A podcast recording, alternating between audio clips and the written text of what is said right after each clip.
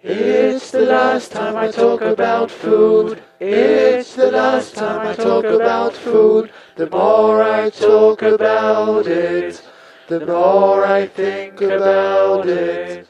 Hallo und herzlich willkommen zur Zeitspeise, Episode Nummer 52.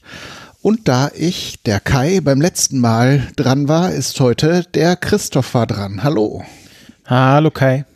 Was hast du denn mitgebracht für ein schönes Thema? Ja, wie in der letzten Folge angekündigt, erfüllen wir oder erfülle ich ähm, in dieser Folge einen Hörerwunsch von Arnim Rantoron auf Twitter oder Rantheron. Und zwar hat er sich gewünscht, dass wir mal über Lucullus reden. Ähm, Leute kennen ihn vielleicht von dem Adjektiv der lukullischen Genüsse. Also wenn man besonders etwas kulinarisch feiert oder wenn etwas besonders kulinarisch hochwertig ist, dann ist es oft lukullisch.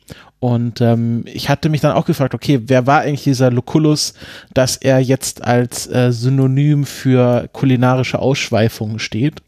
Und wie man sich vielleicht beim Namen schon denken kann, war Lucullus ein antiker Römer. Nee, Im vollen Namen hieß er Lucius Licinius Lucullus. Ähm, drei Fragezeichen Fans werden sich das schon gedacht haben. Er lebte von 118 bis 56 vor Christus, also zur Endzeit der römischen Republik. Kam ja, war ja auch um die Zeit, dass dann Caesar aufkam und Caesar war ja dann ähm, der erste römische Kaiser, der sich dann äh, eigenmächtig zum Kaiser gemacht hat. Also es war quasi die Endphase der römischen Republik. Ähm, Lucullus wurde auch in eine sehr reiche, sehr einflussreiche Familie reingeboren, besonders seine Mutter Cecilia Metella war eine der einflussreichsten ähm, Frauen der plebischen Nobilität. Ähm, vor allem zu seiner Geburtszeit, da hatte sie gerade zu ihrer Hochzeit ihrer Macht. Also es war schon ein ziemlich reicher Typ, der in seine ziemlich reiche Familie reingeboren wurde. Ähm, sein ähm, Mentor war dann auch Sulla, ein anderer sehr bekannter römischer General und Politiker. Und ähm, ja, äh, Lucullus machte dann so die klassische politische Karriere in der Römischen Republik. Ähm, kennt man vielleicht auch äh, wiederum aus dem Geschichtsunterricht das äh, Kollegensystem, wo man dann quasi durch die verschiedenen römischen Ämter aufsteigt ähm, bis zum Konsul. Ähm, das wurde er auch dann äh, 74 vor Christus zusammen mit Marcus Aurelius Cotta, der tatsächlich der Onkel äh, von Julius Caesar war. Ähm, also auch hier ähm, sehr gut vernetzt. Und dann begab sich äh, Lucullus auf äh, diverse Feldzüge, was so der beste Weg war, um einerseits sehr einflussreich zu werden, also sich im Krieg verdient zu machen und andererseits sehr, sehr reich zu werden. Und beides wurde er. Ähm, er führte vor allem Kriege gegen Mithridates, was der König von Pontus war. Pontus ist so die Region in, in Kleinasien, der heutigen Türkei, ähm, so um äh, den Bosporus heute herum.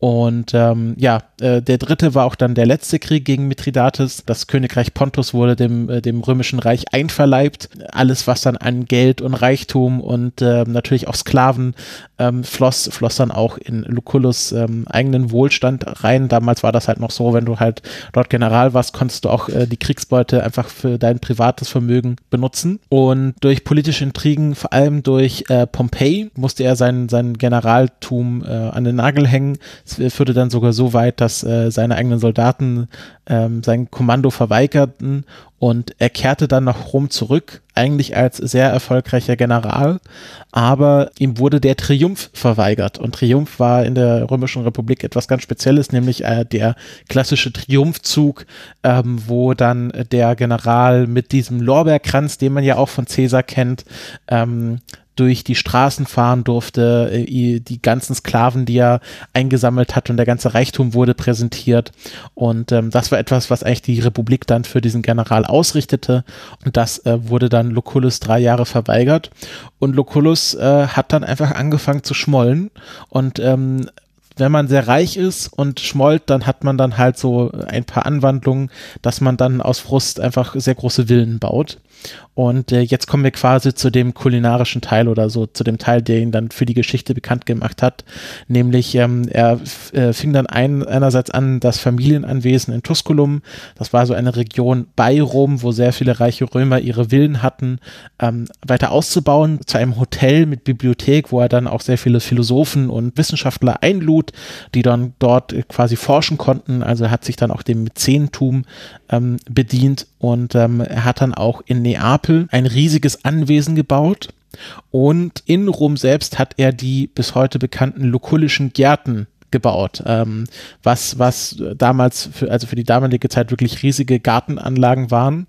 Und ähm, er brachte auch neue Pflanzen, die von seinen Feldzügen aus Pontus äh, mit nach Rom. Einerseits eine besonders äh, süße Kirschensorte, ähm, also bisher waren, also Kirschen waren im Römischen Reich schon bekannt, aber dann eher so die sauren Kirschen und äh, so wirklich süße Kirschen, die man auch dann direkt essen konnte, die waren bisher nicht so bekannt und er, der Überlieferung nach, ähm, brachte dann eine dieser süßen Kirschensorten das erste Mal nach Rom und er brachte auch die Aprikose nach Rom. Die Aprikose war davor noch gar nicht bekannt äh, im Römischen Reich, äh, beziehungsweise noch nicht verbreitet und er war dann der Erste, der dann in Rom in diesen Gärten Aprikos Aprikosenbäume pflanzte und äh, sie dann auch züchtete. Diese, diese Schmollzeit hat er dann auch dazu genutzt, wirklich sehr ausschweifend ähm, zu dinieren und das meistens auch alleine. Also er war auch ein sehr, war jetzt kein, niemand, der als Wohltäter bekannt war. Das, äh, es gibt da einen spannenden Vergleich, dass Sulla, also sein Mentor, wenn er dann quasi von erfolgreichen Feldzügen zurückkam, hatte dann Feste veranstaltet, wo dann ganz Rom gespeist wurde, wo dann gratis Essen auf der Straße verteilt wurde.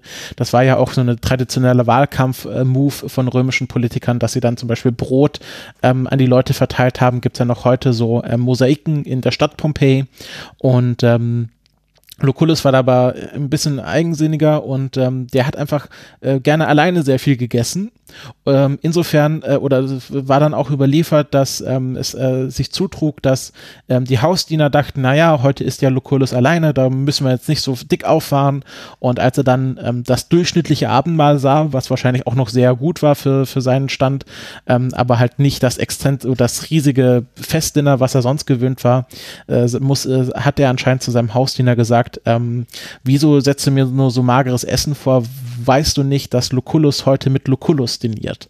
Ähm, also er hat, hat sich quasi selbst als Gast eingeladen. Und ähm, ja, diese, diese ausschweifenden ähm, Abendmäler haben dann natürlich auch ähm, den Neid seiner, seiner Amtskollegen ähm, gezogen und äh, der äh, bekannte römische Redner Cicero und Pompey haben das dann mal irgendwie geschafft, wahrscheinlich dann über, über äh, Wein, äh, Weingelage hinweg sich selbst bei Lucullus äh, zum Essen einzuladen. Und ähm, sie haben ihn auch dazu überredet, dass er sich nicht mit seinen Hausklaven darüber abstimmen darf, was es zum Essen gibt, weil sie mal wissen wollten, was ist Lucullus, wenn er alleine ist, weil das schon so legendär war, dass er immer so ausschweifende Gelage hat. Äh, Lucullus hat dann aber einen Trick angewandt, denn er durfte sich aussuchen, in welchem Raum seines Anwesens äh, zu Abend gegessen wurde. Und er hat dafür den Apollo-Raum gewählt, also der Raum, der dann quasi dem äh, Gott Apollo gewidmet war. Und ähm, da wussten nämlich die Hausklaven schon, wenn Lucullus im Apollo-Zimmer ist, dann können sie Essen im Wert von bis zu 50.000 Drachmen auftischen, was äh, in der damaligen Zeit sehr, sehr viel Geld war.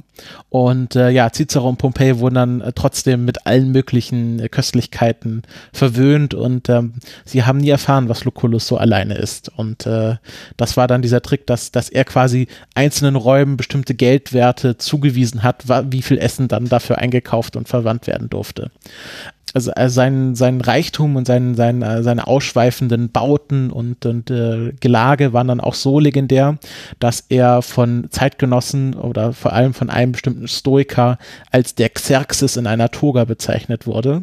Xerxes war ja der legendäre persische ähm, König, der beinahe Griechenland mal eingenommen hätte. Und ähm, ja, Lucullus war dann so größenwahnsinnig anscheinend, dass er dann der Xerxes in der Toga war. Es ist aber so, dass Lucullus nicht alleine mit diesen Ausschweifungen war. Es war in der Römischen Republik so, die war zu Beginn der Römischen Republik war es halt sehr rustikal. Man hatte, also das, man stellt sich heute so das Römische Reich als dieses, diese Weltmacht vor, unendliche Reichtümer, tausend Gebiete, man konnte sich Sachen aus allen Herrenländern ranschaffen. Ähm, aber das war natürlich nicht immer so. Auch Rom wurde nicht an einem Tag erbaut, äh, wie man so schön sagt.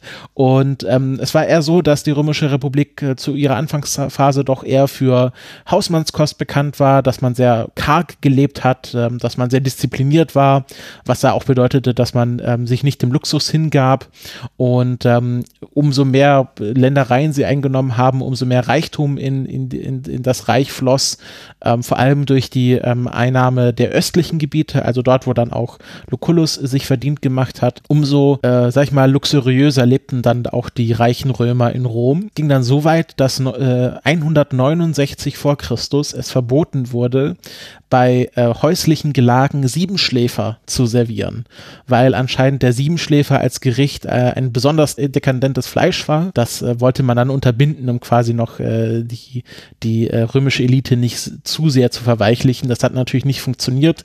Man hat natürlich Wege drumherum gefunden, was man da stattdessen essen konnte.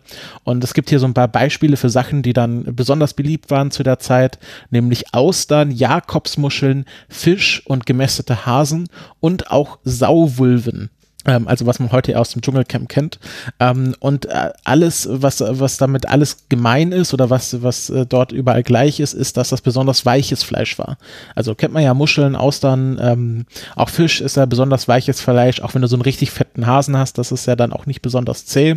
Und das war natürlich damals ein Luxus, weil normalerweise Fleisch war jetzt nicht so von, von, von so einem Mastschwein, sondern dass du mal eher so einen sehr dünnen, sehr ähm, äh, wild gefangenen Hasen hattest. Und ähm, gerade wild äh, kennt man ja, da ist das Fleisch auch nicht besonders weich.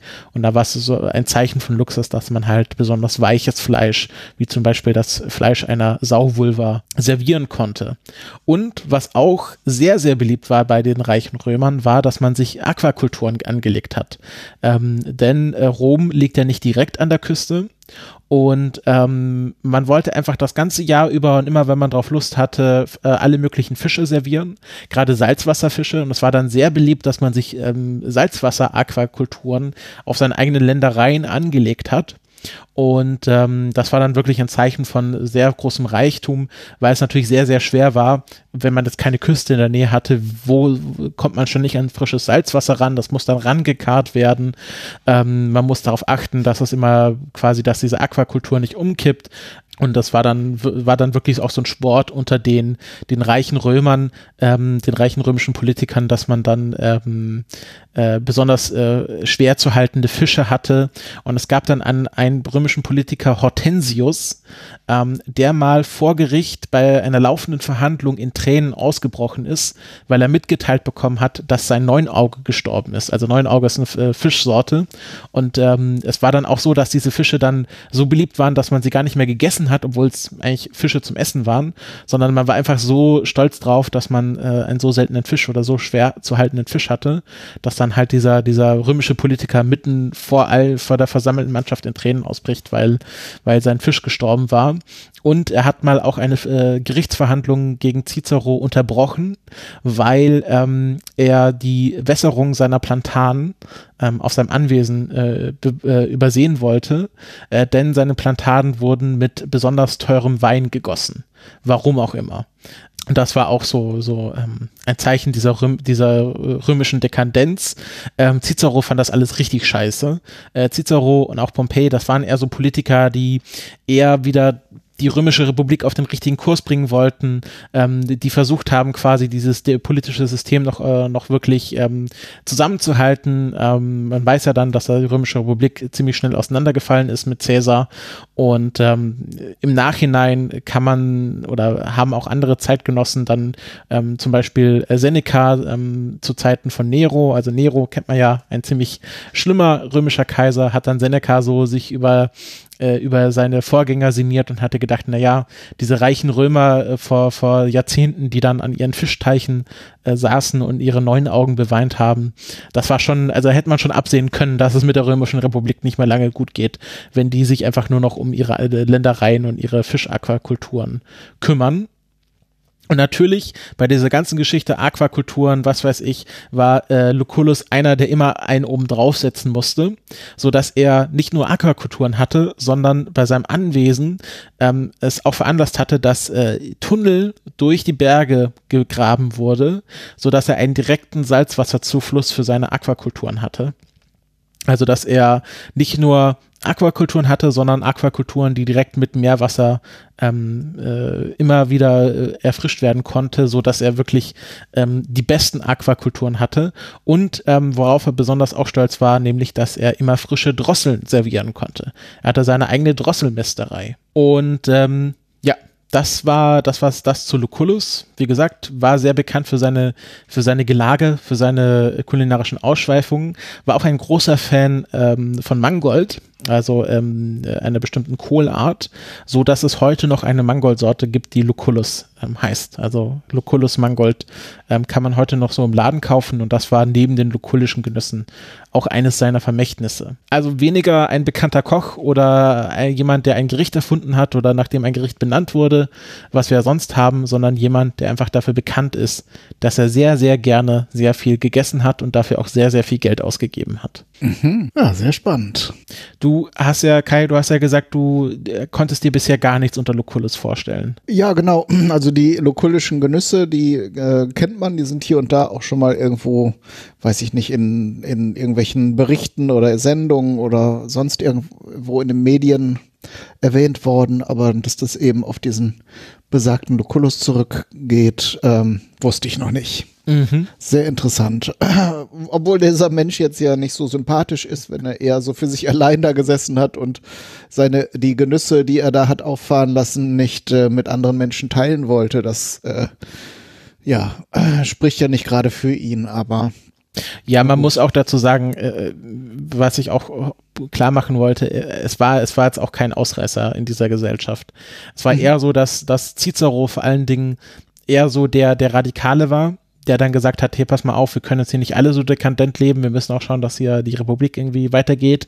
Ähm, und dass Lucullus eher so das Symptom für den Untergang der römischen Republik war.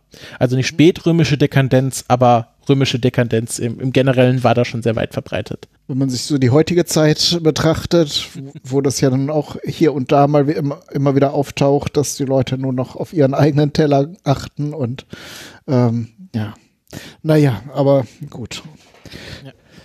Die Zeit wird zeigen, ob, wir, ob wir es wie die Römer erleben werden, dann, dass alles einmal den Bach runtergehen muss und dann wieder von vorne anfängt. Ähm, mal schauen. Ja, ich, äh, das ist, ich finde das auch vor allem spannend, weil das, das, war ja noch eine Zeit, wo wir eigentlich Demokratie hatten im, im Römischen Reich und ähm, es ist, oder nicht eine Demokratie, es war eine, war eine Republik, ähm, aber es war jetzt kein, kein, kein äh, Kaisertum oder kein, kein Königtum, sondern es war ja quasi noch bevor dieser Umsturz kam und Cäsar sich zum, zum Kaiser gekrönt hat. Ähm, und ich fand das einfach spannend, ähm, auch mal ein bisschen nachzulesen, ähm, wie das, also wie, wie das da abgelaufen ist und ähm, was diese Leute dann auch, also äh, wie, wie so eine Biografie aussah. Jetzt abgesehen mhm. von dem ganzen kulinarischen äh, Bereich äh, fand ich das schon wirklich spannend.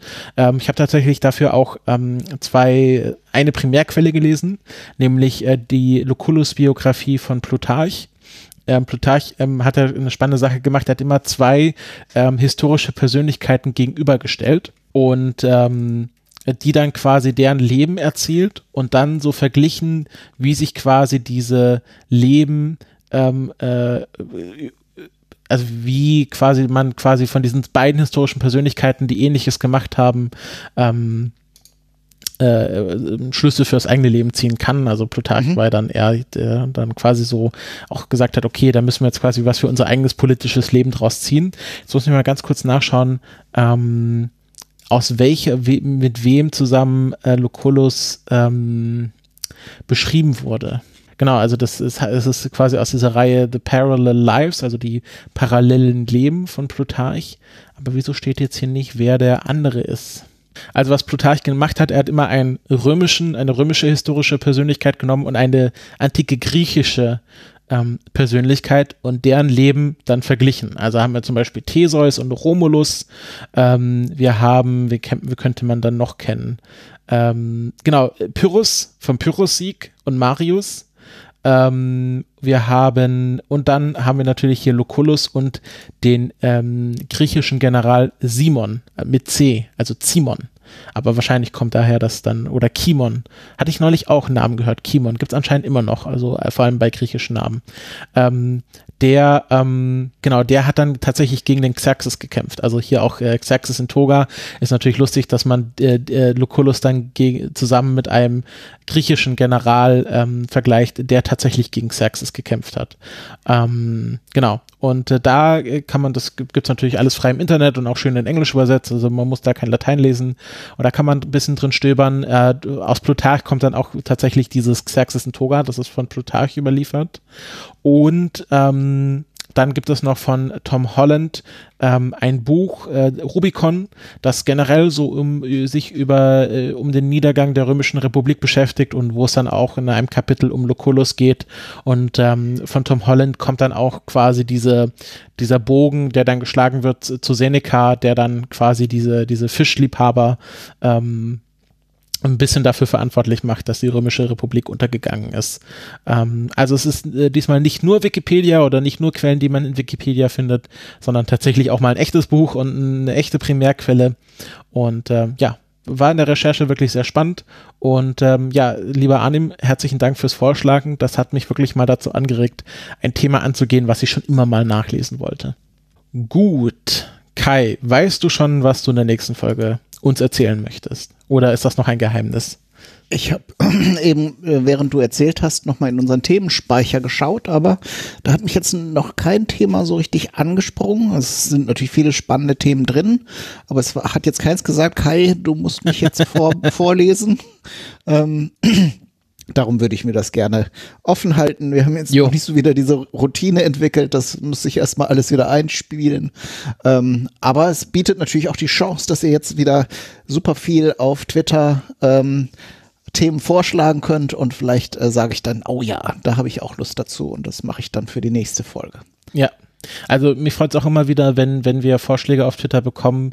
Äh, jetzt gerade ist wieder ein sehr spannendes Thema reingekommen und ähm, äh, das, das ist mittlerweile auch, äh, überlege ich mir schon gar nicht mehr, Christopher, was möchtest du eigentlich machen, sondern ich mache unser Trello auf und kann dann aus dem Vollen schöpfen und äh, dann mhm. ein Thema rauspicken und muss dann nur noch ähm, es recherchieren, in Anführungs Anführungszeichen. Genau. Ja, in diesem Sinne. Alles klar, dann wünsche ich euch noch ähm, einen schönen Resttag, wie lange er auch noch sein mag. Und äh, unser klassischer Abs Abschlussspruch haben wir keinen, aber ich sage einfach mal, immer schön kulinarisch bleiben. Tschüss. Tschüss. Eat my head with cream. Eat my arms with mayonnaise. Eat my legs with ketchup.